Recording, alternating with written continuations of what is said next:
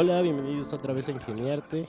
Eh, hoy tengo un invitado muy especial, un amigo. Hola, de hola, la hola. vida, eh, que justo hace cuatro años estuvo por acá. Hace cuatro años que cumplías años. ¿Cuándo es tu cumpleaños? El 11. El 11 de septiembre. Sí. Fue el 11 de septiembre. Feliz cumpleaños. Gracias, bro.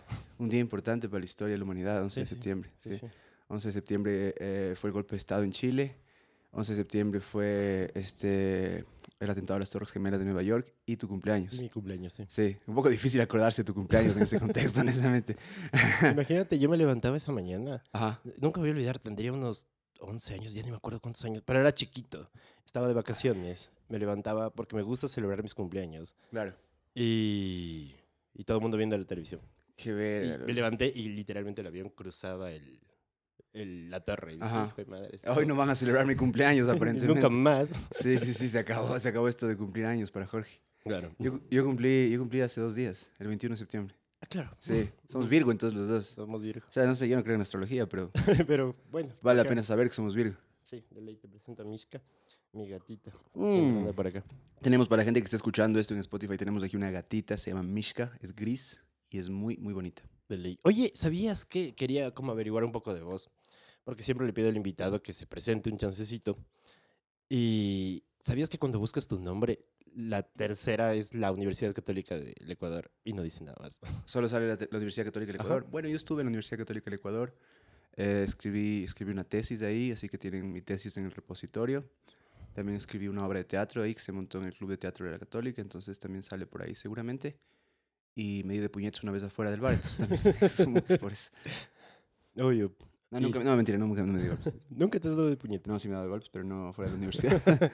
Yo una vez le di a alguien, le cerré una puerta en la cara eh, afuera de tu universidad. Ah, ¿Por qué le cerraste a una persona una puerta en la cara? Fue, fue de grosero, estúpido de mi parte. Ya. Era... El tipo empezó a hablar mal de mí y entonces solo me, me saqué. Soy medio neurótico, entonces le perseguí, se quiso huir por un, por un taxi. Entonces a lo que estaba allí, pues, entrando al taxi, cogí y le cerré la puerta. Es chistoso porque yo estaba manejando ese taxi, ¿no te diste cuenta? Seguramente. No Sí. nos conocíamos. estaba en el taxi, sí. Ese día dije como ya la verga voy a estudiar. Está muy triste esta vida. Entonces nada, preséntate un poquito para la gente que te está escuchando. ¿Cómo están? Eh, toda la gente que está escuchando, mis panas de allá afuera. Yo me llamo Francisco Miñaca. Eh, estoy intentando trabajar lo que hago desde el nombre de pescado. Lo que hago es principalmente comedia, eh, comedia stand-up. También soy guionista. En este momento estoy actuando en un proyecto. Ahora estás actando. Estoy actuando, sí, sí, sí. Ayer tuve mi primer, justamente mi primer ensayo con nuestro conocido común, que es el, el Peláez, ¿no? Ah, estás Él trabajando está- con Peláez. Sí, sí, sí. Y con Pancho Viñachi también, otro gran comediante. Y también, también soy músico. eh. Sí, ya sí, me, ya me lo tomo más en serio, ya soy un músico también. Qué bueno. Gato, Oye, sé- ¿tú hiciste el intro de hoy no se sale? Sí, yo hice ese intro. Ah, Está hecho con tres tomas y un vocoder de Ableton, que lamentablemente me craqué. Perdón, señor Ableton. Eh, y es chévere ese porque está, o sea, le, le- le grabé tres veces y le puse como paneado distintas tomas, todo a la izquierda, todo a la derecha y todo en el centro. Entonces, por eso se siente más grande. Y son tres tomas, ¿cachas? Ay, qué cool. Hoy no se sale. Y está en mayor ahí. Me pareció genial. Me pareció full, full genial el Mm. intro. Estoy haciendo full música. También estoy haciendo un podcast de historia con Ave Jaramillo y con Iván Ulchur. Y también hice la intro, pero no les gustó. Vieron que está muy oscura. Entonces me va a tocar hacer otra. Hablar de historia. Y también sé que sabes mucho de historia. ¿Qué es lo que te apasiona de la historia? Em, me interesa mucho la historia del siglo XX. Como, sí, de- del siglo XX. O sea, desde que la gente se empezó a poner ternos. La gente se pone ternos y empieza la historia para mí. Antes de eso no, no, No no me interesa lo más mínimo. Em, y es, es apasionante. Eh, empecé realmente, ¿sabes?, interesado con la historia argentina. Y yo diría que es muy fácil entrar a la historia argentina porque como tienen todos estos contenidos, son obras de arte en realidad, eh, de, la, de la teledocumental, ¿no es cierto? A, a través de los canales del Estado, Canal Encuentro, esos videos que pones en YouTube. Sí, así. sí, sí. De hecho, cuando viví en Buenos Aires era interesante Sabes, porque tenía ese encuentro y daba ganas de ver encuentro. No, claro, está este personaje de apellido Feynman. em, bueno, en fin, hay, eh, voy a olvidar los apellidos, no importa. Pero hay un montón de contenidos en YouTube eh, sobre la historia argentina que están demasiado bien hechos. O sea, son.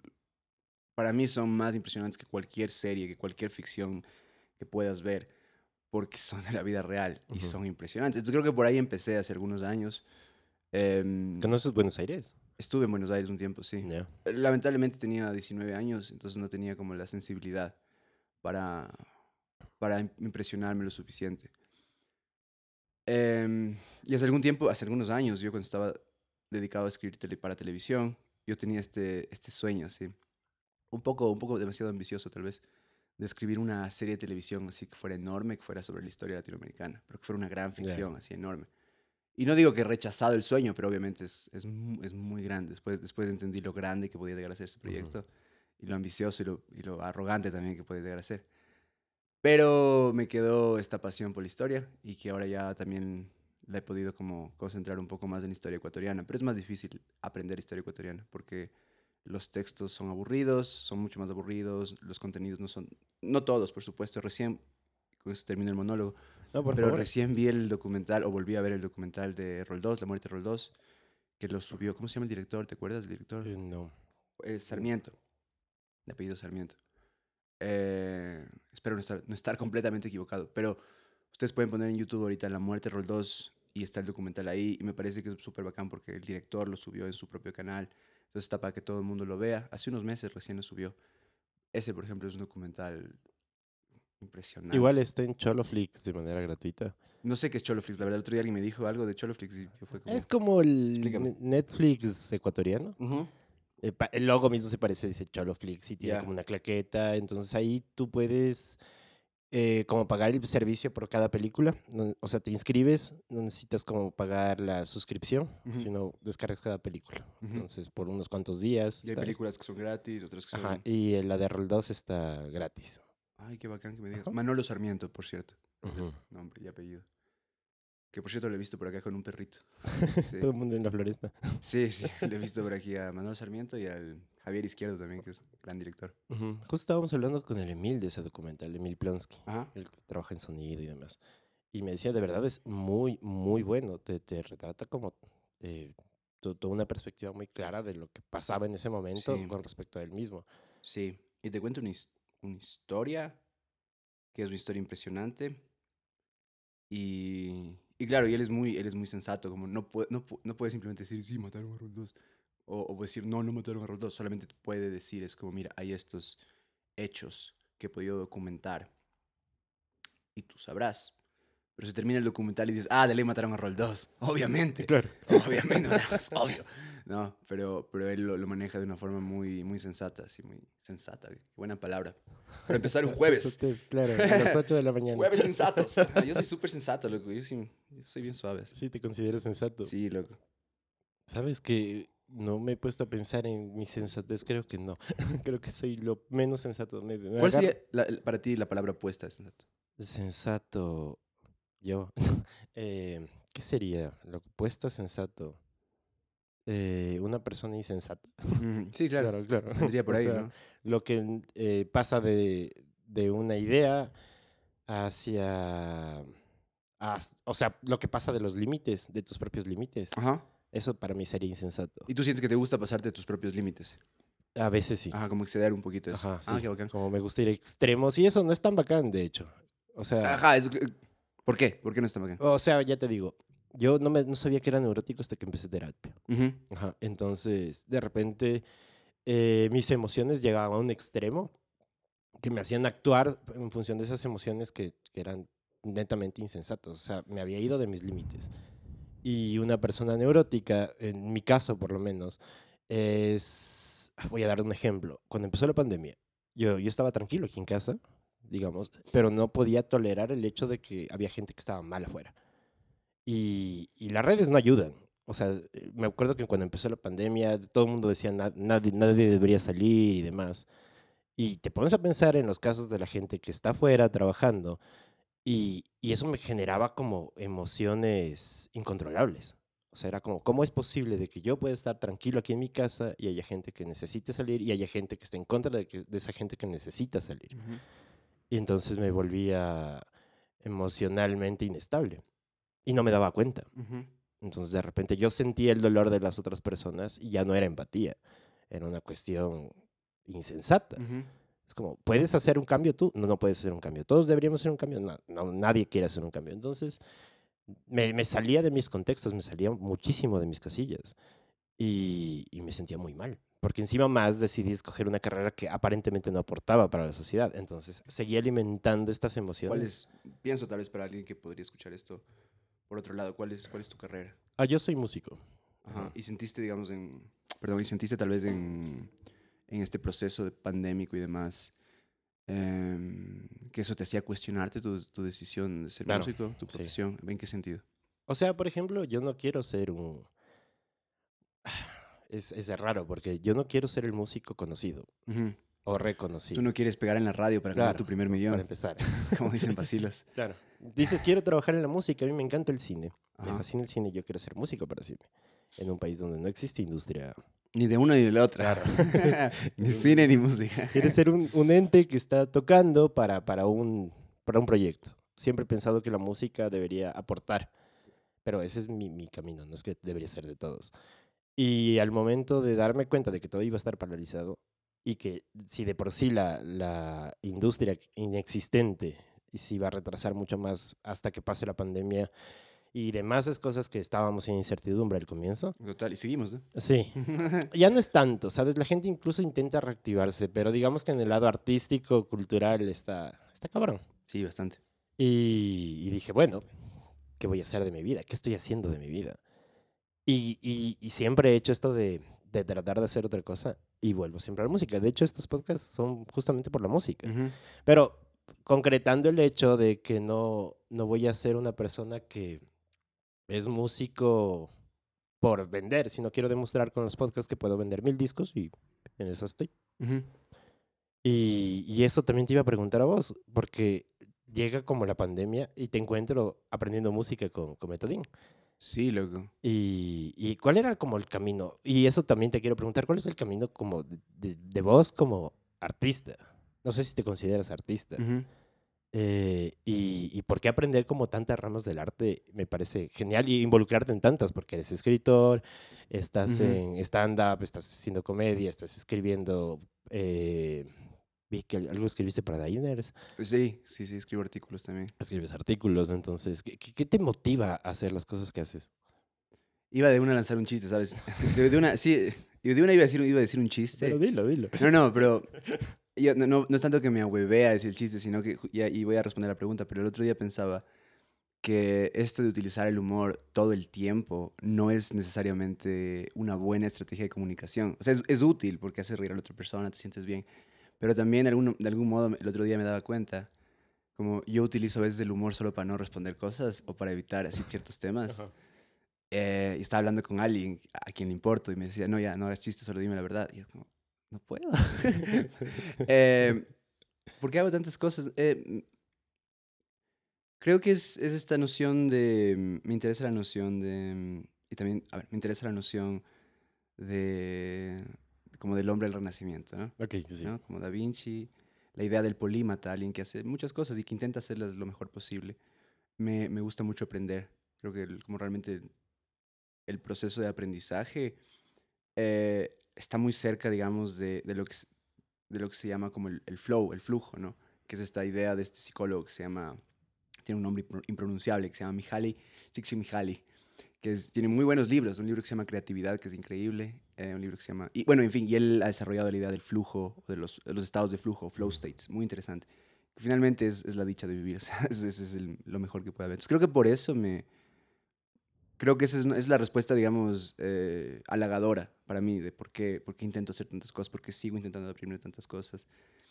Eh, la otra respuesta, tal vez la que no es tan halagadora, vendría a ser eh, porque también de alguna forma mm, soy como... Creo que soy un adicto como a nuevas ex- experiencias, pero digo un adicto, no alguien a quien le gusta las nuevas experiencias, sino alguien que las así las busca, pero casi como, como te chupo el pito, así como dame una nueva experiencia, no sé, lo que sea, debajo de un puente, así como Claro, y- estoy, sí, sí, como asaltando por nuevas experiencias. Me doy- me- al punto que me pongo en, en posiciones como, como medio, medio complicadas, eh, te digo económicamente, o sea, como ah, tengo una opción de ganar plata por algún lado, pero digo, no, chucha, porque quiero aprender a hacer esta otra huevada, quiero hacer Ujú. esta otra cosa que me, me, me interesa mucho más. Y ya tengo 29 años, loco, entonces es como... Hay un punto en el que dices, chuta, no sé cómo voy a pagar este mes la renta, ¿no? Claro. Y, y es creo ese balance difícil, pero... Justo te iba a preguntar, Ajá. desde las nuevas experiencias, por ejemplo, no sé qué tan motivado estés por la nueva experiencia de aprender una carrera como ingeniería. ¿Cómo? Explícame. Es estudiar ingeniería para aprender la experiencia, no sé. Estudiar... eh, ahorita se me haría muy difícil entrar en un proceso formal de aprendizaje de cualquier cosa. O sea, ahorita la idea de poder hacer, estudiar una maestría de un año, igual me suena como, como, uh, tendría que ser bien especial, bien preciso, bien, bien económica. Ujú. Y sí, yo tengo, yo tengo mis serias dudas del proceso de aprendizaje formal. Yo tuve, me gradué, me, licen- me licencié de com- en comunicación en la católica, eh, que es una carrera que lamentablemente no le recomiendo a mucha gente. Si es que alguien está escuchando, si es que alguien es más joven que yo y está escuchando, no les recomiendo esa carrera. Em, pero sí, yo tengo ciertas, ciertas dudas y ciertas decepciones de los procesos de aprendizaje formal, que son valiosos, o sea, son súper valiosos si sabes lo que estás haciendo, lo que estás buscando y la tienes clara. Perfecto. Pero si tal vez estás más bien, eh, si estás en otro lado del proceso, quizás, o en el lugar en el que estoy yo, prefiero, sí, no, prefiero, prefiero ser autodidacta, prefiero trabajar con otra gente, eso sí Ujú. es súper importante. Sí. Sobre todo el proceso de aprendizaje de producción musical Ujú. como al final, al final cuando ya termine, porque yo tengo un pequeño, un pe- pequeño mixtape por ahí que pueden, pues pueden escuchar, ajá, se llama Vida de Provincia y, y efectivamente no suena increíble, suena medio desafinado y, y mal ecualizado, pero, pero es un proyecto, es un proyecto como de media hora de música y bueno, creo que sí pude poner mi corazón ahí. Finalmente lo que aprendí de ese proyecto, al final, una de las cosas que aprendí fue como la importancia de colaborar y de asumir tus límites y de asumir que hay gente que es muy buena en todas las, en todas las partes de un proceso creativo Ujú. y que es importante poder comunicarte con esa gente, poder escucharles y ceder también, ¿no? Ujú. Que es algo que me cuesta, nos cuesta a todos, ¿no? Sí, sí, Somos sí. Copos De- de, copos de nieve. Sí, de alguna manera, me acuerdo que cuando yo estudié ingeniería, y, y no, no es algo de lo que me siento orgulloso, de hecho yo no quería estudiar ingeniería, pero era la opción que me daban Ujú. en mi familia. Ujú. Entonces, pues, bueno, ingeniería. Y lo primero que me enseñaron, la primera clase, se metió un ingeniero y nos dijo, esto se evalúa por competitividad. Entonces, desde que entré a la universidad, tuve esta idea de, tengo que competir, estoy compitiendo por notas, estoy compitiendo por posición, estoy compitiendo y compitiendo y compitiendo. Ujú. Y es una porquería, porque cuando yo después de que ya dije, no puedo con esto, y me fui a estudiar música en Argentina, en cambio había otro chip, había este chip de colabor- ser colaborativo en todo. Ujú. Pues, ¿qué necesitas y cómo te puedo servir yo para eso? Y eso me pareció brutal. Entonces fue como, bacán, pero vuelvo acá al Ecuador y encuentro otra vez esta idea de competitividad. Chuta, Y en el arte. Eso es algo que. Eso sí es algo que puedo acotar, definitivamente. Em, porque, como, como tú acabas de, de señalar, he estado en, en distintos espacios, ¿no? Ujú, Em, he participado en distintos espacios culturales, en el teatro, cercano a la literatura. En la literatura también, est- o sea, estuve cercano a la literatura, pero siempre más bien como ayudando, así Ujú. más, como mucho más tímido. Ahora en la comedia, en el cine, en fin, he estado en algunos espacios, ¿ya? Eh, y algo intrigante es las cosas que se repiten. Eso es interesante, ¿no? En cualquier lugar, o sea, cuando, no sé, viajas, por ejemplo, tú fuiste a Argentina, hay muchas cosas que son distintas, ¿no? Pero después encuentras sí. cosas que se repiten Sí, entre escenas o entre personas, entre tipos de personas, y dices, ah, aquí hay un, algo en común. Esta señora de Córdoba se parece a mi tía de Cuenca. ¿Por qué? ¿Qué es lo que hay? En fin. Ujú. Entonces, en las escenas culturales en las que he participado, y algunas de las que he participado muy, muy de cerca, y como incluso con un cierto ya nivel de liderazgo y de, y de logros y demás, Ujú. eh, es de encontrar eso, así como que qué chistoso, es como se está repitiendo la misma lógica que en el teatro o que en, el- o que en la literatura o en la poesía. Y son estas lógicas de mezquindad, ¿no? De absoluta mezquindad, de egoísmo, de ponerse el pie, de etcétera, etcétera. Entonces, eso es algo que para, para mí acá sí no hay, no hay solución. No, simplemente no hay nada que hacer al respecto. Así, así funciona, así somos, así somos como cultura. Somos una cultura que creo que seguimos medio atrapados en la lógica de capataz y de siervo, así como o yo soy tu capataz o soy tu siervo. Claro. Entonces, chucha, El maestro y el yo no, yo no me voy a hacer loco. O sea, claro, tú no me vas a dar órdenes a mí, cabrón. Yo, yo soy aquí el dueño, del, el dueño de Hacienda. Ese- Claro. esa lógica de patrón de Hacienda y- o de o de mande así, o pegue, no pegue, ese tipo de... Yo siento que están demasiado afincadas en nuestra psicología. Y, y es, es una lástima, ¿no? Ahora lo que sí puedo decirte también es que en todas las escenas en las, que- en las que estoy, a menudo la gente que lo está haciendo mejor y que les está yendo mejor y que les, lo están logrando, a menudo son personas que, que pueden colaborar, que son generosas de corazón, que, chucha, que, que, que les es- se esfuerzan por, por prestar atención al otro. Es tipo así como de cosas súper básicas de, que te diría Barney el dinosaurio. Claro, Ya. sí. En muchos contextos, en muchos contextos he visto como, ah, qué interesante, justo la persona que, ah, que le hace caso a Barney el dinosaurio le está yendo mejor que a la persona que está resentida y amargada y egoísta y te pone el pie. O sea, como eso sí, igual, se repite a menudo. Y, y no podemos cambiar la cultura, como decíamos, como decíamos hace un momento, tal vez no podemos hacer nada por las personas que están sufriendo en este mismo, Mm, en este mismo claro. momento, ¿no?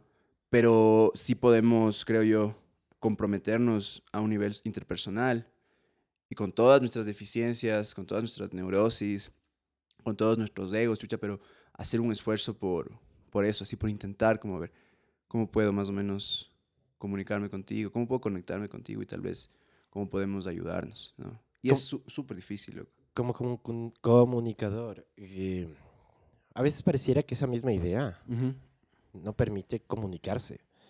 O sea, decirte, eh, comuniquemos una idea colaborativa, pareciera que no, no se puede. O sea, si una persona es mezquina, eh, porque así entendió que es la vida, que necesita competir, que Ajá. necesita como para sobresalir, entonces los demás tienen que estar aplastar, aplastar, aplastar. Ajá, y pero una persona que quiere ser colaborativa, ¿cómo lo comunicaría? De, oye, brother, así no funciona. O sea, no te va a funcionar.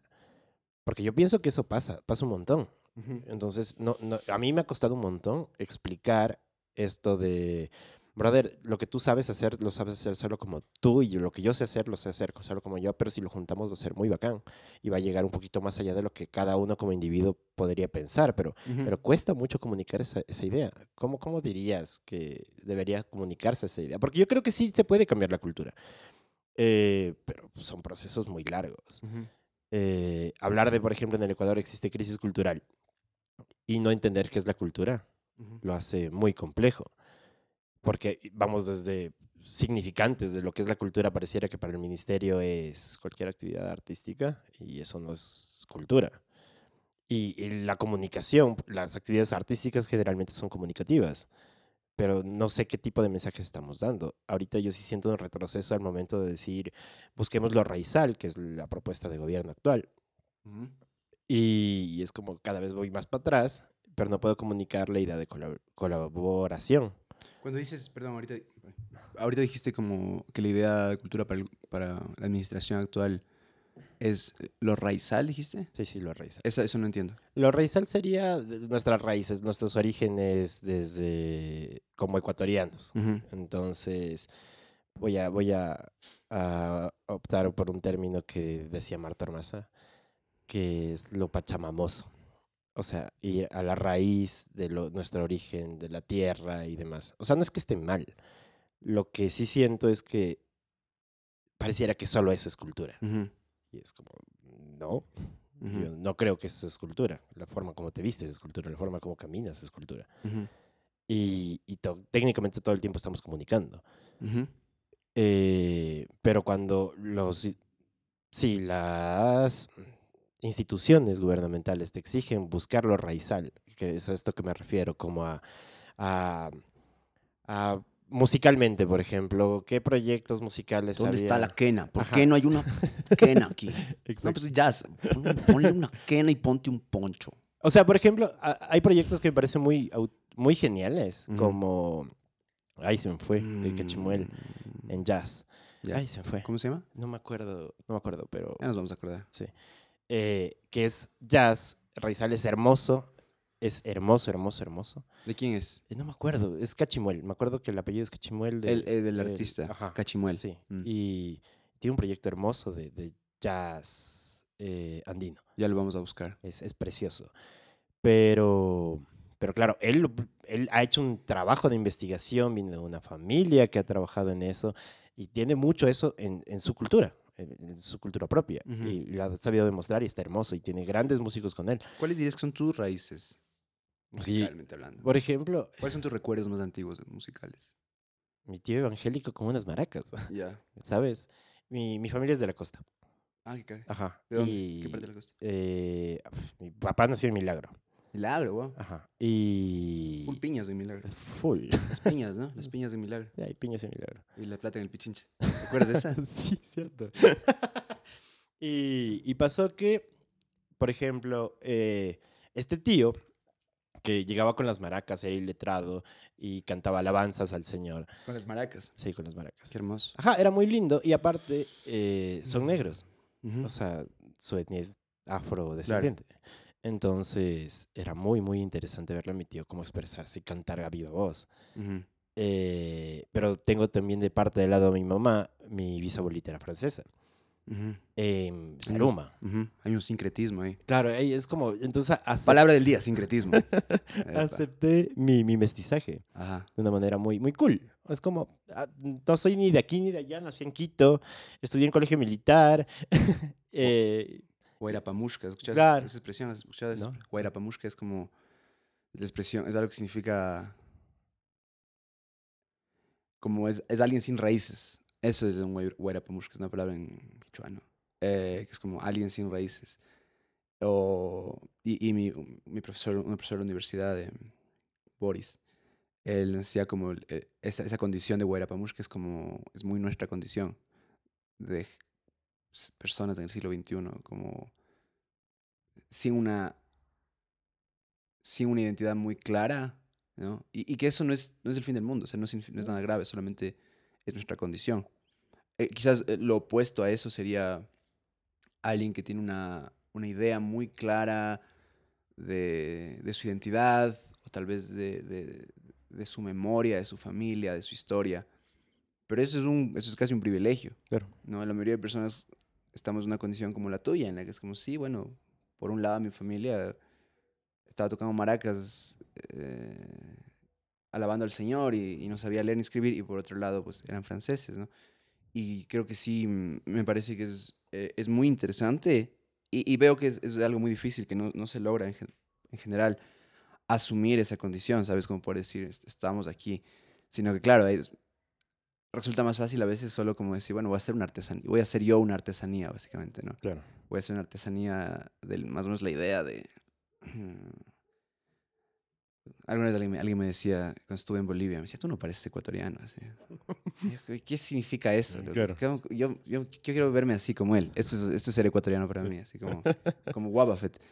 Me explico. Eh, pero eso me, me dolió full, luego, porque yo estaba solo en ese momento en mi vida y alguien me, digo, me encontré con unos ecuatorianos. Y les dije, yo soy ecuatoriano también, qué emoción. Y me dijo, tú no pareces ecuatoriano. así. Chucha, perdón. Así, claro. como, ¿qué, qué tengo que hacer para parecer ecuatoriano? Así como, chucha, la, la camiseta de Barcelona. Y, saquear un tía, así, no sé. Pero entiendo que lo, a dónde vas con el tema como de, de lo raizal. Ok, ahí me queda más claro.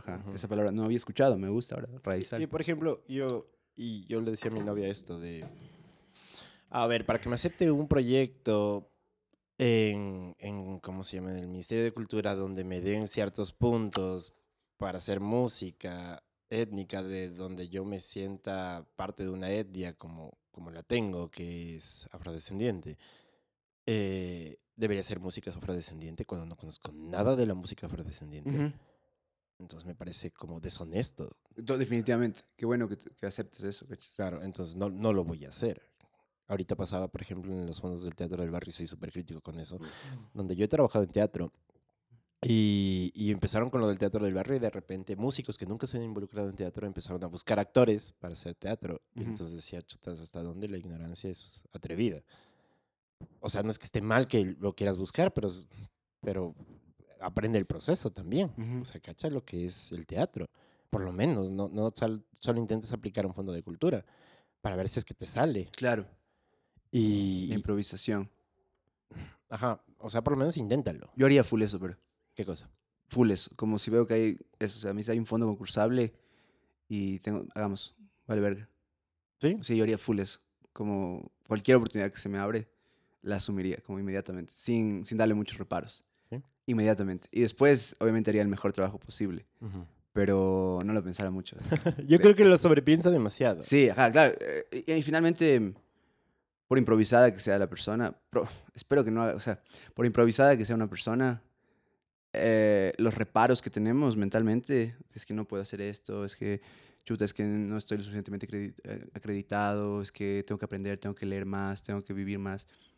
Es válido, pero es algo que pues que yo he cargado mucho tiempo y cargué mucho tiempo y, y que podemos cargar. Y por nuestra cultura serrana, serrana, tímida, no hables muy alto, chuta, no vayas a ofender a no sé- eh, eh, por, e- por esa cuestión y qué van a decir, como de señora, señora que vive en el centro y está viendo a las vecinas por el, por así, por el, ¿cómo se llama? Por el, eh, tu gato está ahí, me- Sí, sí. la está perdiendo, tu gato. Sí, me- me. Los gatos, me los gatos como un rato ya no les presta atención y es como "Dest- destruir. No, pero mira, esta idea es- creo que es medio interesante, como por esa timidez que tenemos de señora, señora católica que ve a todos por el balcón eh, y que tiene algo valioso, pero también nos, nos, nos podemos como quedar en, atrapados así. Asístele, asístele al gato. En este momento vamos a tener un- una pequeña pausa técnica para asistir a la gatita que necesita salir. Reclama sangre. La gata reclama sangre. Mm. Por sus víctimas. Oye, y de un asalto con eso, eh, de un asalto a un tema. Eh, yo sentía eso cuando empecé a hacer stand-up, loco. Cuando empecé a Sí. hacer stand-up era, claro, porque el stand-up, la lectura del stand-up siempre es como, estos hijos de puta, estos, estos- estos imbéciles. A mí me pareció increíble porque yo te conozco antes y, y después te veo haciendo stand-up. O sea, no sé qué, qué, me perdí en el proceso. Ajá. Y me pareció maravilloso que hagas stand-up. Y Decía, ah, estás con el, el Iván, que lo conocí en una cafetería, que Iván. tampoco era como hacía stand-up, pero era muy gracioso. Y, y dije, wow. Y bueno, el ave que ya venía trabajando. Ave Jaramillo. Ajá, El mejor, el mejor comediante del país. Y, y decía, wow, están haciendo stand-up. Sí. Y, y hasta ahorita no he podido ir a una hora. ¿No has, no has ido a un No, stand-up? no ha ido a un stand-up ustedes. Caga, ayer, bueno. Los cortitos que he visto o el que tiene el Iván en, en sesiones del Sesiones del parque. parque, sí. Ajá. Yo también tengo sesiones del parque, pero es malo. ¿Te das cuenta? Ni siquiera sabía que tenías sesiones del parque. Y, Mm. y como que saltaste a eso y, y me pareció re hiper interesante. Y he visto los cortos que subes en Instagram y digo, cague de risa, ¿por qué no voy? Tal vez soy muy medio como, eh, no sé. ¿Qué me- sientes? Ajá, dime, dime qué sientes. No sé, no, no, no, no he pensado el por qué no voy. Para mí el, el primer stand-up que vi creo que fue el de Adal Ramones. Y lo decía el monólogo, y creo que la última vez que fue un stand-up fue justamente de Adal Ramones en la Casa de la Cultura, donde se escuchaba la mierda. Sí, pero muy bueno, Adal Ramón. Sí, sí, súper bueno. Y, y ya, o sea, mi cultura de stand-up no es, no es basta. Iba los martes de micrófono abierto por la paloma. ¿A dónde? Al Birman. Sí. Y... Ahorita sonó un, un disparo, por cierto, a lo lejos. Ajá. Mientras estamos aquí hablando, tomando café. ¡pa!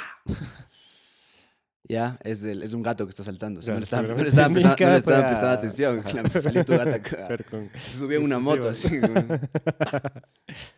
Ya, eh, pero decías eh, que ibas a los martes de micrófono abierto. ¿En dónde? y- ¿En dónde? En el Birman. Ah, en el Birman, sí, claro, ajá. Birman. Mm, bacán. Fue por la palo, nunca por iniciativa propia. Claro, claro, claro, entiendo. Y, y no he tenido la oportunidad de verte. Ujú. Es- Ya te digo, he visto los starts, digo, ya voy a ir, yo voy a ir, nunca termino yendo a ningún lado porque soy asocial. Bueno, pero te, te puedo recomendar de una, un espacio que tienes aquí muy cerca de tu casa. Estamos por la floresta, ahorita grabando esto. Eh, aquí, en la Vicentina, a unas cinco cuadras, seis cuadras, está el Cíngaro. En la ca- una calle que se llama Alfonso Perrier. Es una calle muy estrecha y de doble vía, que no debería ser doble vía. Eh, y ahí se encuentra de nuevo el Cíngaro, que primero que nada es un espacio que está, se está moviendo muchísimo para generar cultura y generar entretenimiento también. Eh, el, el dueño de ese espacio es el Mateo Rubetino, que es un italiano, eh, muy generoso, muy talentoso. Y, y de nuevo, está haciendo un montón de cosas. En la música, se está atreviendo con cosas un poquito más, como el otro día había algo de expresión corporal y danza. Ah, cool. Sí, no, y cosas muy chéveres, y, y desde la gastronomía, qué sé yo. Y él también apostó para, eh, por hacer stand-up los martes. Entonces, los martes, ahora de micrófono abierto, que lamentablemente el Birman, que es el lugar inicial para muchos de nosotros, ya murió por la pandemia, eh, pero va, va a reabrirse en algún momento. Eh, entonces, ahora el, el Cíngaro acá martes está teniendo un, espacio de micrófono abierto, que para mí es, el micrófono abierto es... Mira, a mí quítame, quítame el stand-up, quítame todo, que nos, que nos saquen de los teatros, que lo que sea, no me importa. Pero los micrófonos abiertos son importantísimos. Son espacios tan interesantes culturalmente hablando, sociológicamente hablando. Son espacios impresionantes que te, que te enseñan un montón. Y, y que mm, sí, y que defiendo así. Eso, el stand-up me vale verga. sí, si alguien, si alguien dice, como, y es lo que te decía hace rato de las señoras, de las vecinas. Sí. Si alguien tiene críticas sobre el stand-up, es como, está bien, Ujú. perfecto. Pero los micrófonos abiertos son impresionantes. ¿Dirías que un micrófono... Has estado en jams. No, nunca he estado en un jam musical. Es, es interesante. Hay jams y jams. Hay los jams más técnicos, que, que digamos si es el real book y estás improvisando sobre el real book. Ah, qué bacán. Ajá. Y hay el jam libre. Ujú. Yo prefiero el jam libre. ¿Pensarías que los micrófonos abiertos serían como un jam libre? O sea, donde voy y toco. O ya vas preparado a algo. Porque no sé cuál es la dinámica del micrófono abierto. Yo la vez que fui, eh, había gente que decía, bueno, vengo a probar esto. El mismo Ave había sacado un papelito y había dicho como, "Ve- vengo a probar estos chistes. Y me parecía interesante. Entonces estaba preparado. Eh, no sé si el stand-up, el stand-up obviamente es una rutina donde está todo preparado, me imagino. Y vas improvisando con, con ciertos momentos, con la gente y demás.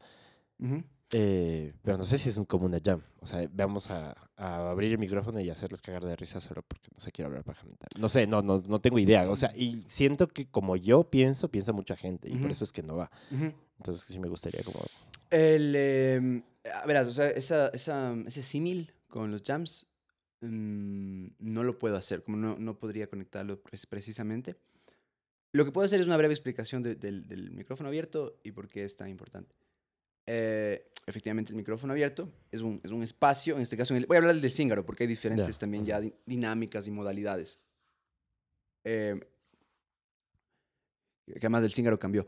Este, el micrófono abierto es un espacio, el micrófono abierto de stand-up es un espacio en el que el único acuerdo, el único acuerdo es que em, es que el micrófono en este espacio se va a abrir durante un periodo determinado. En el caso del, del Zíngaro son cinco minutos para un grupo de gente, que solo lo único que tiene que hacer es ir y anotarse. Y esas personas con sus cinco minutos van a poder hacer lo que se les dé la gana lo que se les dé la gana. Por eso me cuesta, porque habrá gente que tal vez tiene un guion preciso y sabe precisamente lo que va a decir. Habrá gente que es más bacana y dice, yo voy a improvisar, loco. Yo voy a... Y se paran y empiezan a improvisar. Ujú. Habrá quien diga, hoy quiero cantar, loco. Y es un poco extraño que decidas cantar porque es un micrófono abierto de comedia, pero si es lo que quieres hacer. Si quieres ir y leer Hamlet, bueno, es un poco, está fuera de contexto, pero Ujú. puedes hacerlo. Puedes hacer lo que se te dé la gana. Entonces es un espacio cultural que además ahora está, está muy en boga.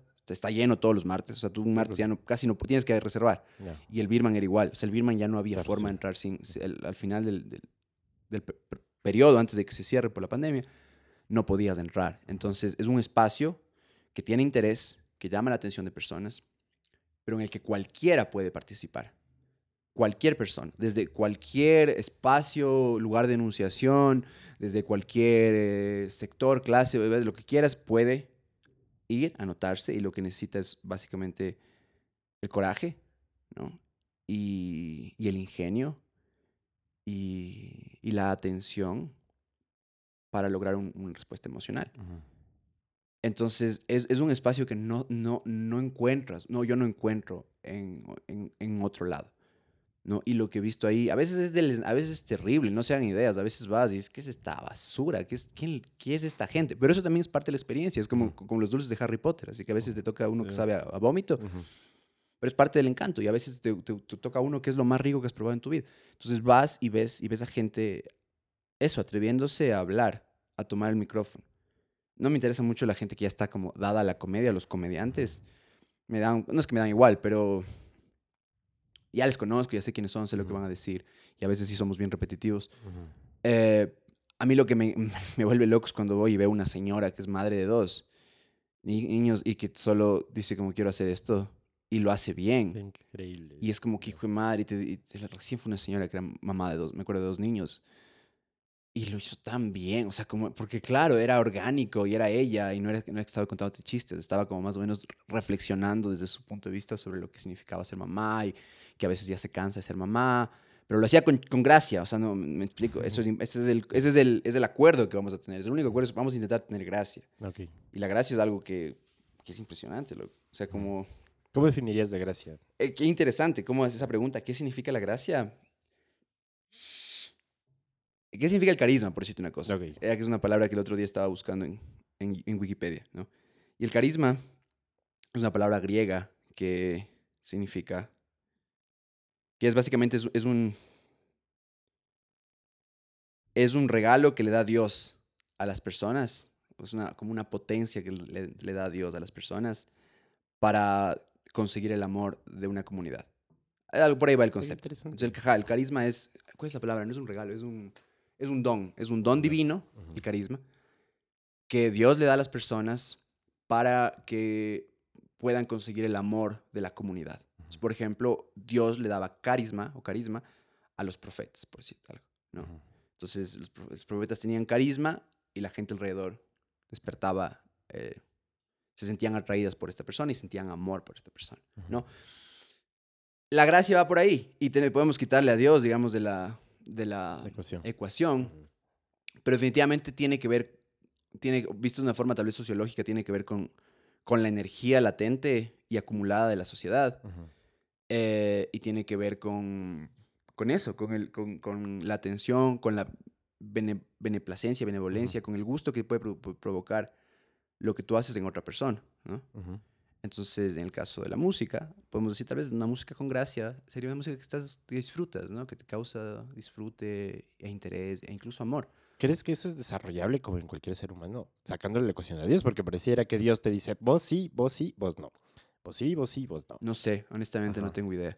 Hay gente que yo veo que se esfuerza mucho en el stand-up y no lo logran. Yo creo que, ajá, entonces digo, no sé, no tengo idea. A ver, yo mismo, ese es uno de los motivos de, de la profunda ansiedad de la, de la comedia, es a veces no sabes qué pasó. Tal vez en otros, en otros espacios, en la música, puedes decir, chuta, es que no, no ensayamos, o el sonidista es una basura, o se rompió una cuerda, como que tal vez puedes encontrar algo, aunque igual... Hay- son es- súper técnicos en realidad, pero por ejemplo pasa que puedes encontrar músicos increíbles, espectaculares a nivel técnico, técnico, eh, pero sin gracia, pero sin gracia en la música. Ajá. Es como, no me transmitiste nada, pero caché que tocaste increíble. sin carisma, sí, sin, Sí. Sin, sin- sin ese don divino para despertar el amor de la gente. Exacto, pero no sé si- si te lo enseñan o, o lo captaste. Entonces vamos, vamos. cachaste. Claro, verás. Entonces mira, vamos. Yo veo en la comedia justamente personas que se, es- se esmeran mucho. Ujú. Yo veo que se esmeran y hacen el, el camino y el esfuerzo y están ahí y repiten y practican y no lo logran. No lo logran ni un poquito.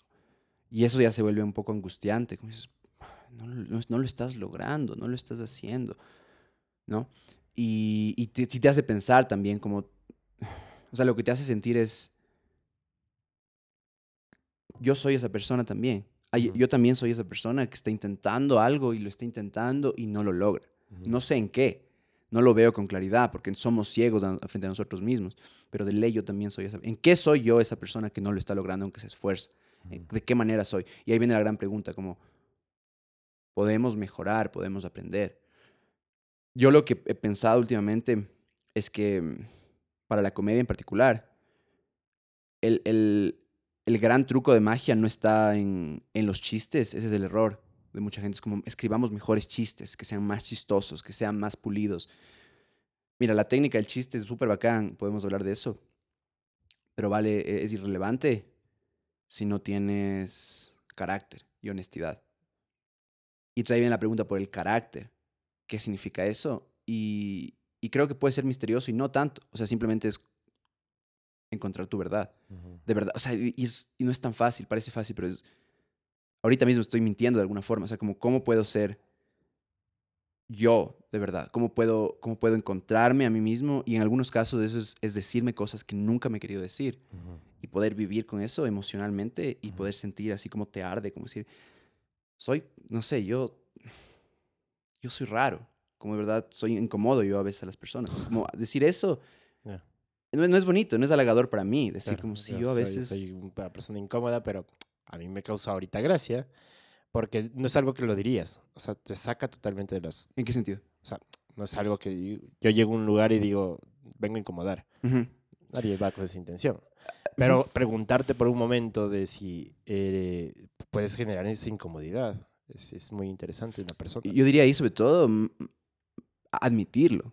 Estoy hablando de mí directamente, como para mí admitir, admitir eso, admitir que, que incomodo, yo, o sea, a veces soy incómodo, a veces no, a menudo no leo muy bien a las personas. Eso no es, no es bacán, admitir eso, ¿no? Porque tú- yo quiero creer, yo quiero creer, no, es que yo soy súper, in- yo soy súper agradable y, soy, y, le, y le gusto a la gente. Y no, y por ahí que no, loco. Claro.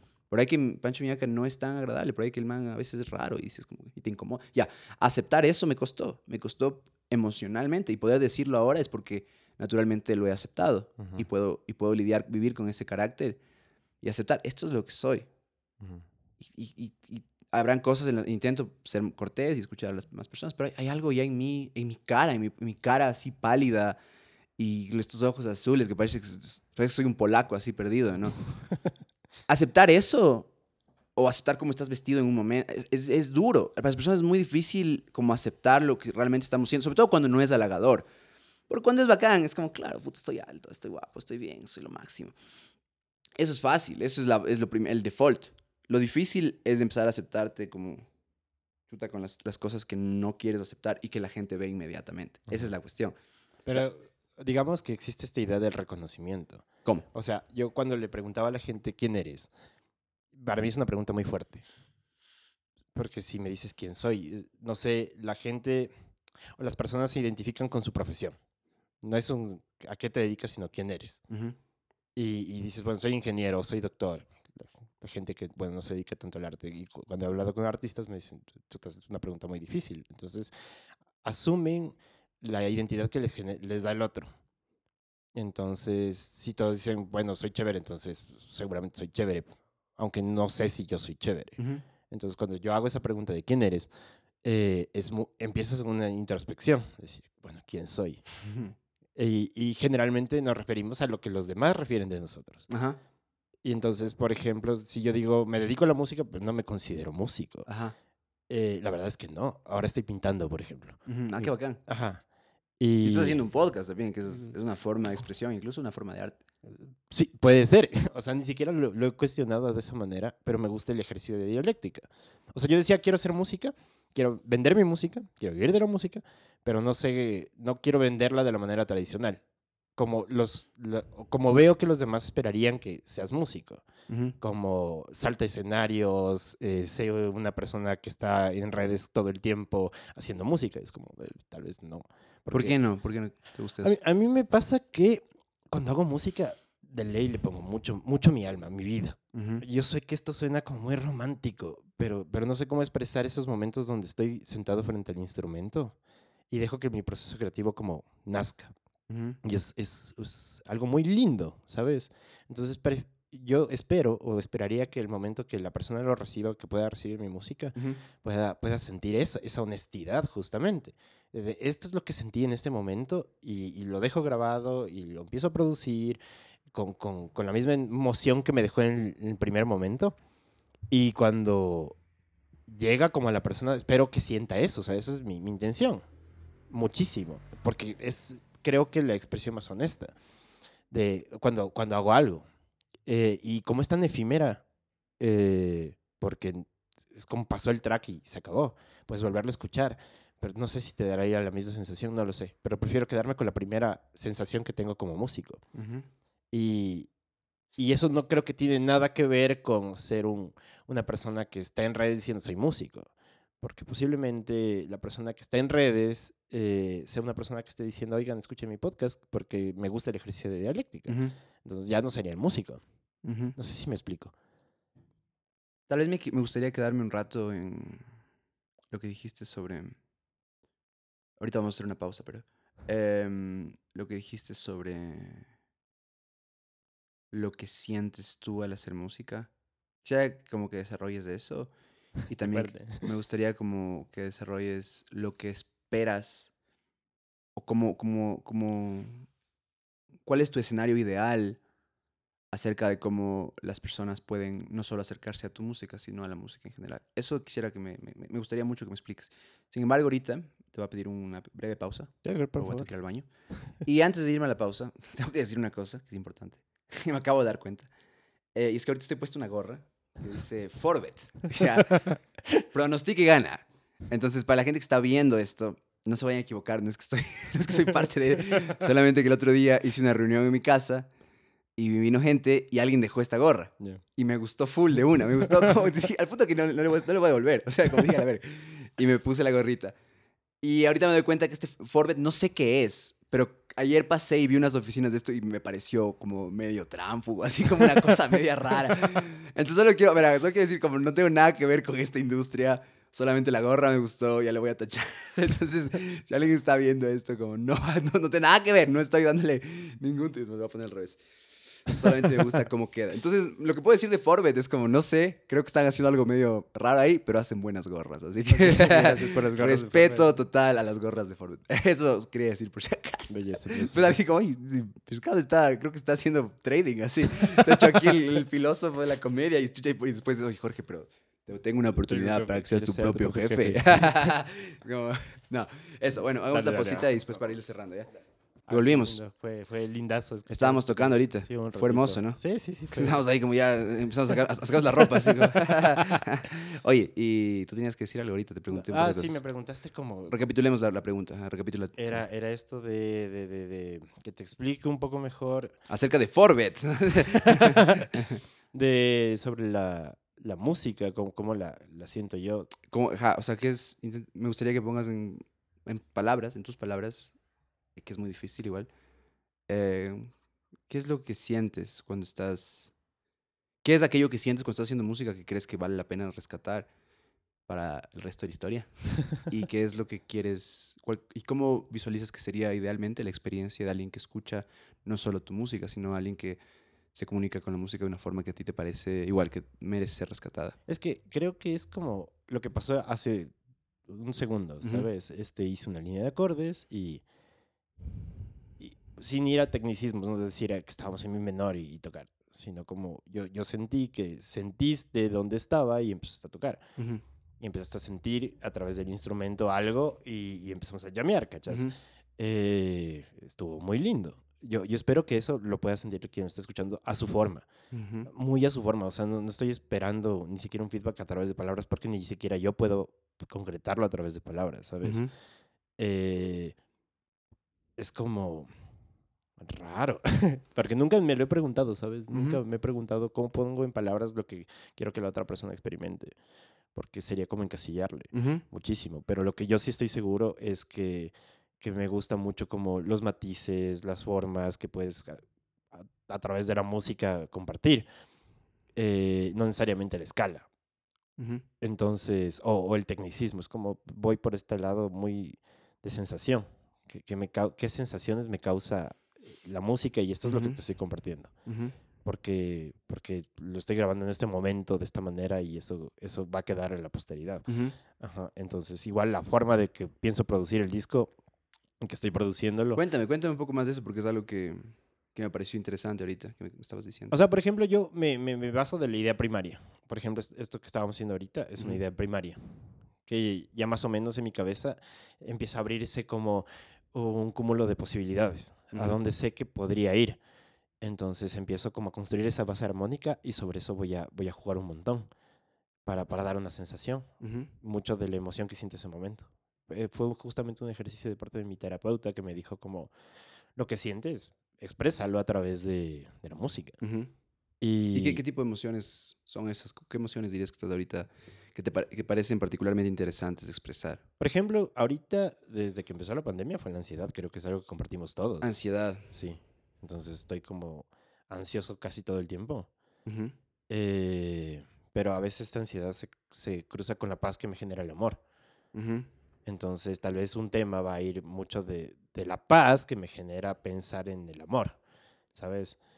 Eh, y no un amor romántico, sino como un amor de hacia mi persona. El amor, loco. Ajá. Qué interesante que es esa palabra. Sí.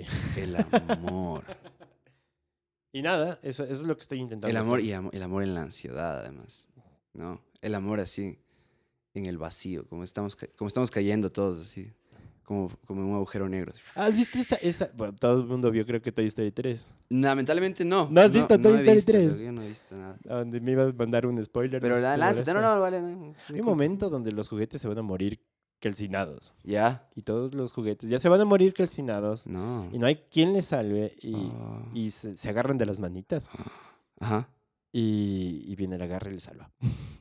es como- Ay, Pero ese momento. Pero ese momento es terrible. Es como nos vamos a morir Solo se agarran de Y las solo manos. puedes agarrarte de las manos. De la mano del señor Papa. sí, Así- todos se agarran de las manos. Así se va a llamar mi próxima canción. De las manos del señor Papa. Entonces, esa sensación me, me quedó re puntual, por ejemplo. Y eso siento que, que, que, por ejemplo, una, una canción que estoy haciendo eh, se expresa un montón. Porque es como, nada, estás viviendo todo el tiempo en incertidumbre y estás con esta cuestión de, "Ah, tengo que respirar para seguir, cachar que sigo vivo. ujú, Y, y pienso en, en lo que siento por mi madre, por ejemplo. Ujú. Siento lo que siento por mis amigos que han estado en esos momentos donde te da un ataque de pánico. ujú.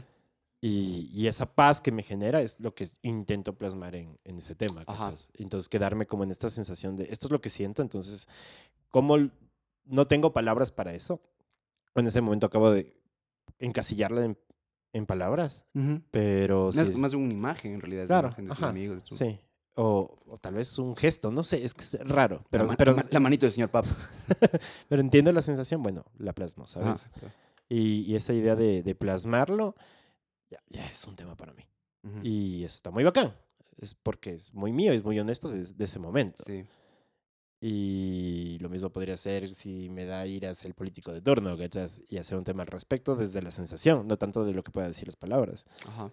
Y en esas estoy. O sea, de eso va el disco, un chance. Y aparte de, mm, de lo que me estás contando ahorita, me estabas diciendo cómo lo, cómo lo ves, en, que es, un tema distinto, pero en materia de... No tiene mucho que ver en realidad.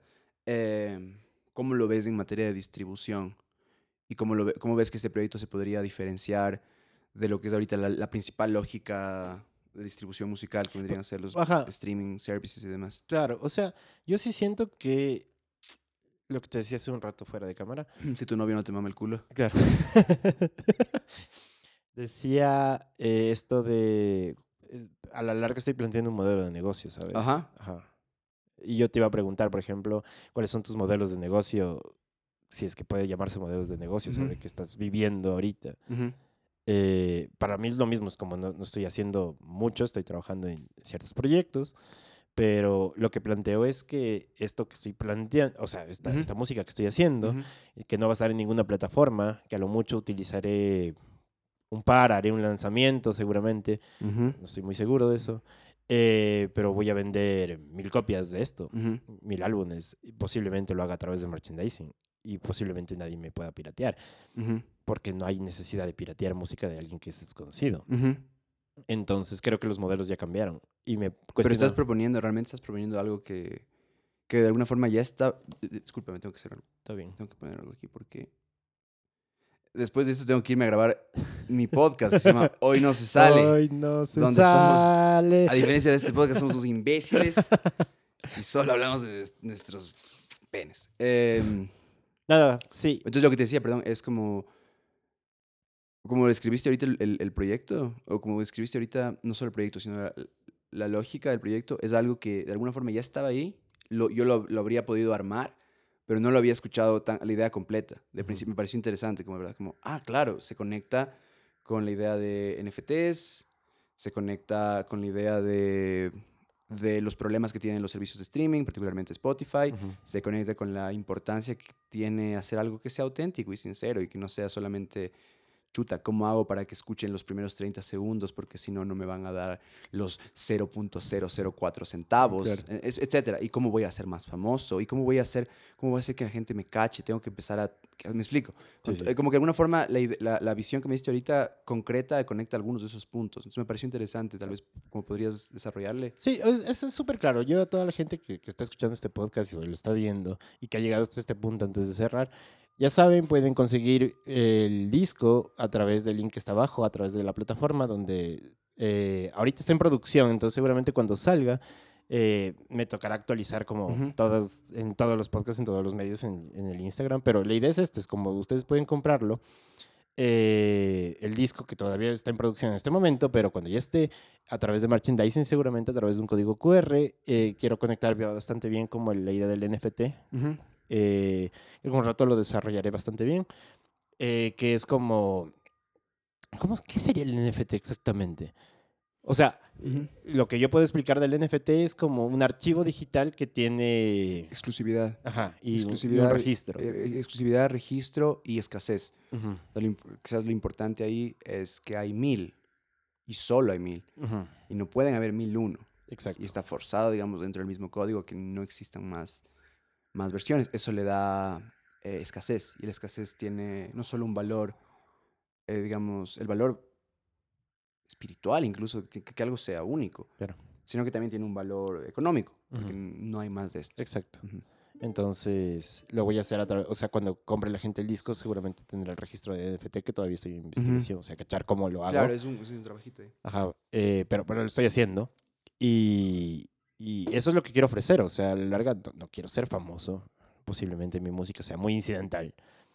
Y, pero sí quiero que la gente que lo pueda adquirir sienta que, que es para, para quien lo adquirió, ¿cachas? Este sentido de propiedad. De Entonces que ahí se vuelve súper importante como, siguiendo esa lógica, se vuelve súper importante como la relación directa y la conexión, o sea, la conexión que tenemos con otras personas. O sea, en ese caso, si es que no estamos apuntando a ser masivos, estamos apuntando a tener un proyecto de tiraje limitado, estamos forzando incluso el medio para que, nos, para que nos, no nos pirateen, no sea ilimitado, no esté en servicios de streaming.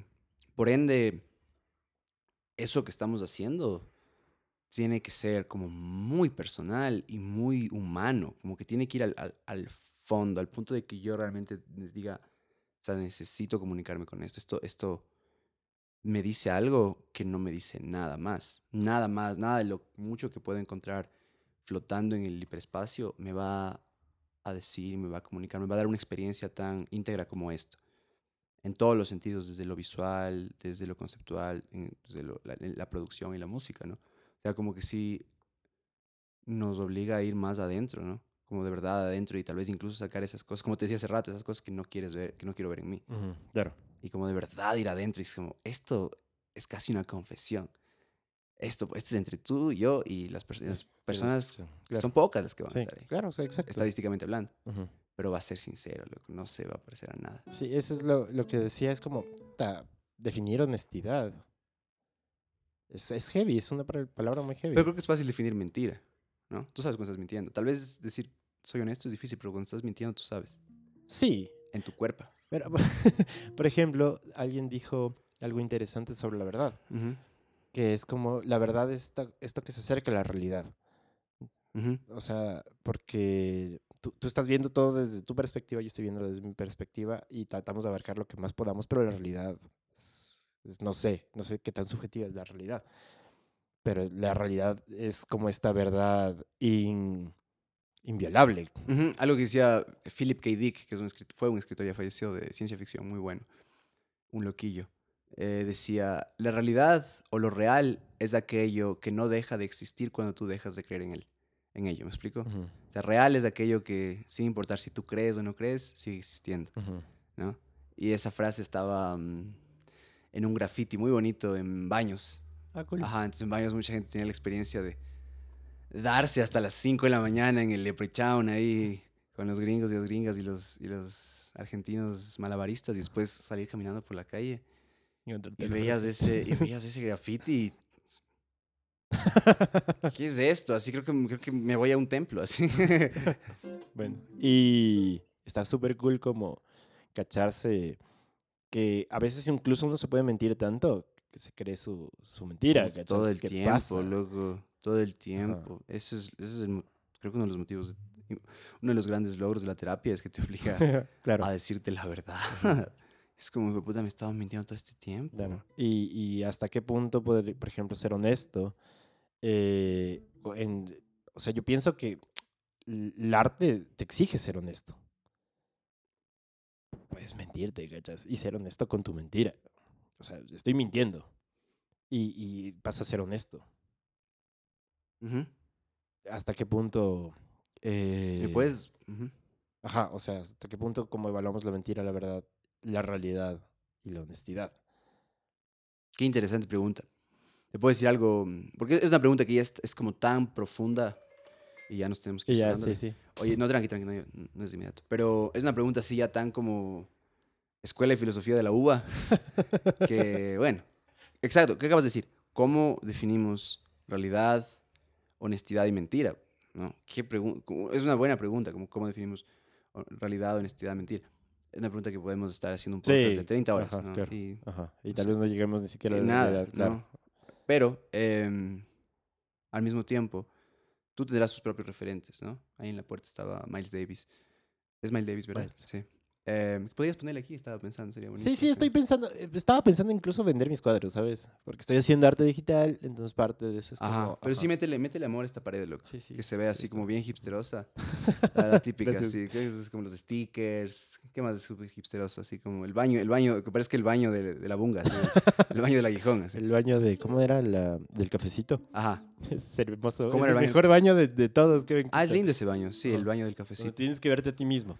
Cagar. Estás ahí de frente, como te ves, tal y como eres. Es la verdad. Sí. Oye, mm, ¿a dónde iba?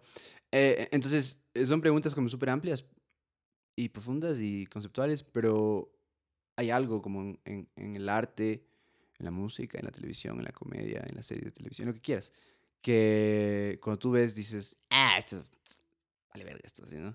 O al contrario, como, wow, esto es, esto es algo que necesito en mi vida, o sea, que voy a cambiar el orden de mi vida por esto. Como, como ir a un concierto, o sea, cuando alguien va a un concierto, de verdad, es, o, va o viene un show, Sí, sí. en mi caso viene un show, yo sí me tomo tan en serio ese compromiso, porque digo, esta persona salió de su casa, Llegar a de su verte. casa para venir a ver. Yo nunca hubiera salido de mi casa para ir a verme a mí. nunca.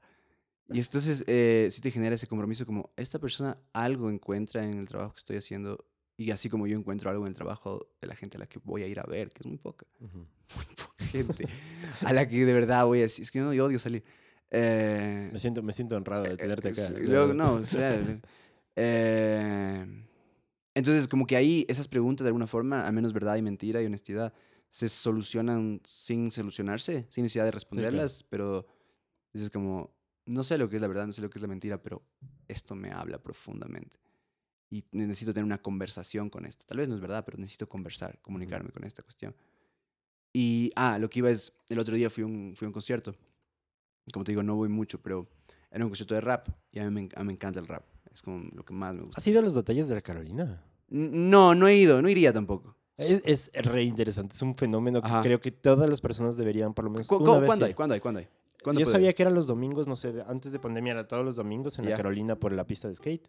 Se reúnen, los encuentras y es maravilloso. O sea, sí, tienes, toda la razón. Voy a ir, voy a ir son definitivamente. como encuentros socráticos con rima. Voy, voy a ir definitivamente. Sí, Eh, tienes que ir, eso es una experiencia que todo mundo debería hacer. Yo ahorita dije, respondí de una como, como arrogante. No, no quiero ir. Vale, ver, algo verga, así que soy yo. Ti- Tienes que ir. No, de ley. y me- y me- sí, a ver, lo que pasa es que me gusta mucho el rap, pero el, el- las batallas de rap y el freestyle, sobre todo las batallas de rap, no es mi forma favorita, Ujú. no es mi expresión favorita. He visto la FMS y esas Ujú. cosas y no es mi favorita, Ujú. pero es increíble. Es como algo súper bacán. Es como, como el skate, igual que el skate. Es algo que qué increíble esto. Yo no podría hacer esto, pero tampoco quiero ver. O sea, no vale. Si me dices- si como Tony Hawk está aquí al lado haciendo trucos, no sé si Tony Hawk ya está muerto. No, Pero sí, sí está vivo. Sí, Tony. Hawk, el, el señor que hace patinete. Es un abuelito, creo. Pero si me dices, Tony Hawk está haciendo unos trucos, es como, bien. o sea, si no se ve desde el balcón, no voy a ir a ver. Ya. Ya. Eh, El que no sale nunca. Ajá, loco. Eh, pero ¿a dónde iba con este tema del rap? Entonces, eh, primero que nada, gracias por decirme. Voy a ir a ver.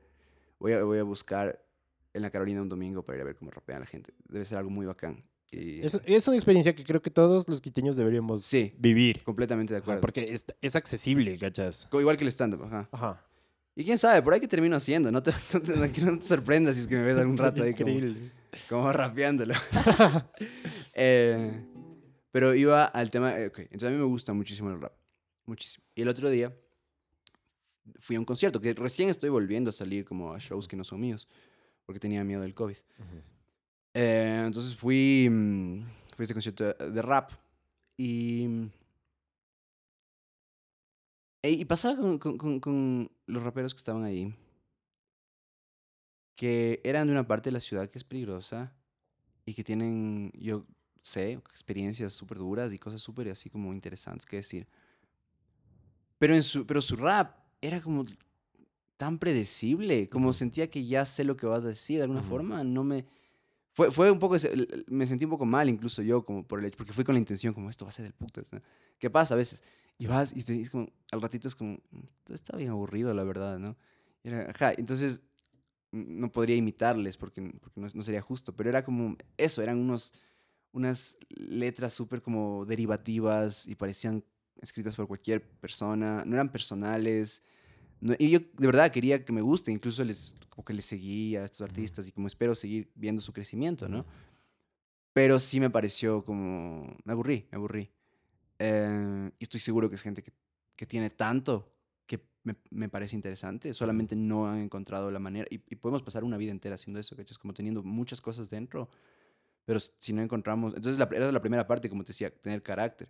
Pero ya la segunda sí viene este trabajito de como escritura y este trabajito como de organizar las ideas y Ujú. que estén lo más clara- claras posibles y que sean lo más interesantes posible y que sean lo más... Eso, como la comida, ¿no? Como puedes tener un, un- la mejor carne, este filete Kobe, que cuesta 60 dólares la libra. libra, sí.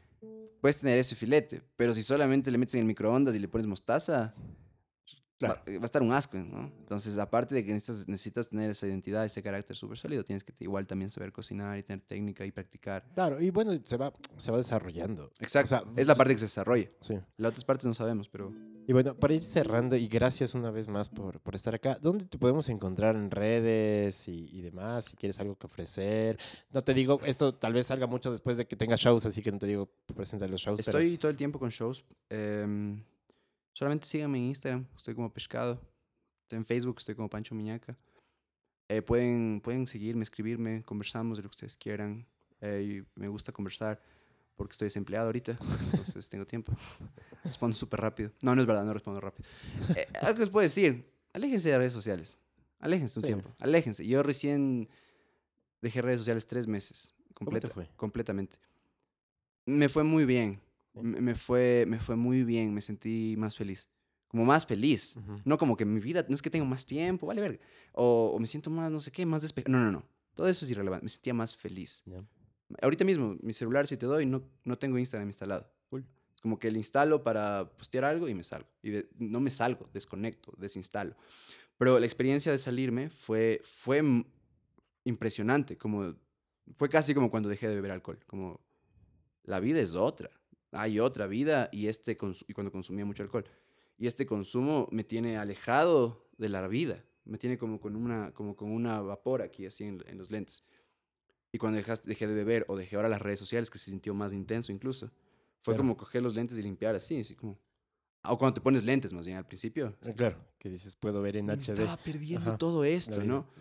Eh, y lo que es difícil para mí, y estoy trabajando en eso y estoy descubriendo cuál es, es del balance que necesito tener por el hecho de que yo, porque tengo que comunicarme con una audiencia, ¿no?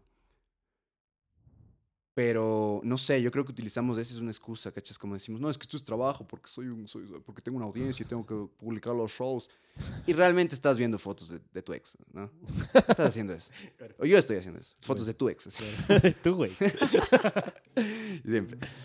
Ah, entonces, nada de eso. Como, sí, síganme, pero mejor sálganse de redes y recuperemos lo análogo, así recuperemos la mirada. Sí, y- sí. De hecho, es algo que me parece importante. Yo, de hecho, este espacio lo abrí para hablar con gente que para mí me parezca importante, ¿sabes? Ujú. Eh, de hecho, espero poder concretar con el vecino de la tienda para que venga, porque sé que tiene muchas cosas que decir. Qué interesante Ajá. concepto. Gran Y- idea. Y me encanta, y creo que de alguna manera se perdió un montón esto de, de ejercicios de dialéctica, como voy a conversar con alguien para saber qué onda contigo, ¿cachas? Porque me parece interesante. O sea, el, el vecino, una vez de, de la tienda, estábamos hablando de, de arte digital. Y le digo, ¿ves si usted compraría un cuadro? Y me dice, sí. Y, y si tuviera la plata, compraría un cuadro. Y empezamos a desarrollar la idea de por qué él compraría un cuadro, siendo que vende ab- abarrotes acá en el, a Castellana, el vecino. Y me pareció muy interesante su visión sobre el arte y por qué compraría el arte si tuviera dinero. Qué interesante. Y me pareció fascinante. muy, Entonces, muy interesante. quiero, quiero que venga algún rato y así, gente interesante como vos y que se repita. O sea, Definitivamente. Además, lo que te da una conversación como esta. O sea, igual, siempre la comunicación es, es, es un es muy difícil, ¿no? Tal vez imposible. Hay quienes dicen que la comunicación es imposible. Em, que no creo que sea el caso, pero la información que tenemos ahorita, como los bits de información que tenemos ahorita, el uno sobre el otro, jamás podríamos tenerlos por este medio, ¿no? Claro, por el teléfono. Claro. Eh, y realmente nos permite acercarnos, ¿no? Y como que esta conversación va a ser memorable para mí. Me voy a acordar de esto, como de haber conversado contigo en mucho tiempo. Y no solo que me, va a me voy a acordar, sino que me, va, me, ha servido. Me ha servido para aclarar ciertas cosas. Para, es, es, es, enriquecedor, es muy enriquecedor este contacto que estoy teniendo ahorita contigo. Sí, sí, lo mismo digo, lo mismo digo. Y espero que también para alguien, la gente que está escuchando. lo he escuchado y saco algo, pongan en los comentarios. Sí, porque además es, es, es, raro verme así como, como no ser un payaso del 100%. eh, em, eso no lo puedes tener acá, ¿no? O sea, como si estuviéramos escribiéndonos, imposible. ¿Qué claro, más, más, difícil. Mandamos por stickers. Siempre stickers, ¿no? claro, sí. Que para mí los stickers es una forma de decir como, no, no puedo comunicarme ahorita. bueno, aquí, en este sticker resume todo, ¿no? Eso, pues, viste que hay ese, ese, ese, meme que es como, esta reunión pudo haber sido un Zoom, este Zoom pudo haber sido un mail. La otra día una amiga me dice, este mail pudo haber sido un puto sticker. Oye, bacán. No, muchas gracias y a todos los que escucharon, muchas gracias. Deberías tener una, una, una frase de salida, siempre, como no sé, algo dices ahí como, y coman culo, no sé, algo así. lo voy a pensar, ¿sabes? Piénsalo, para, piénsalo, piénsalo. para cuando ya empiece a pintar estas cosas, entonces hacerlo. Gracias, Ponchito, y, y a todos, de verdad, gracias por escucharnos, que llegaron a esta parte, síganos, eh, pónganse en contacto y si son interesantes, este espacio está abierto y espero que vengas una segunda oportunidad. Me encantaría. Sería lindo. Ah, muchas gracias y nos vemos. Bye.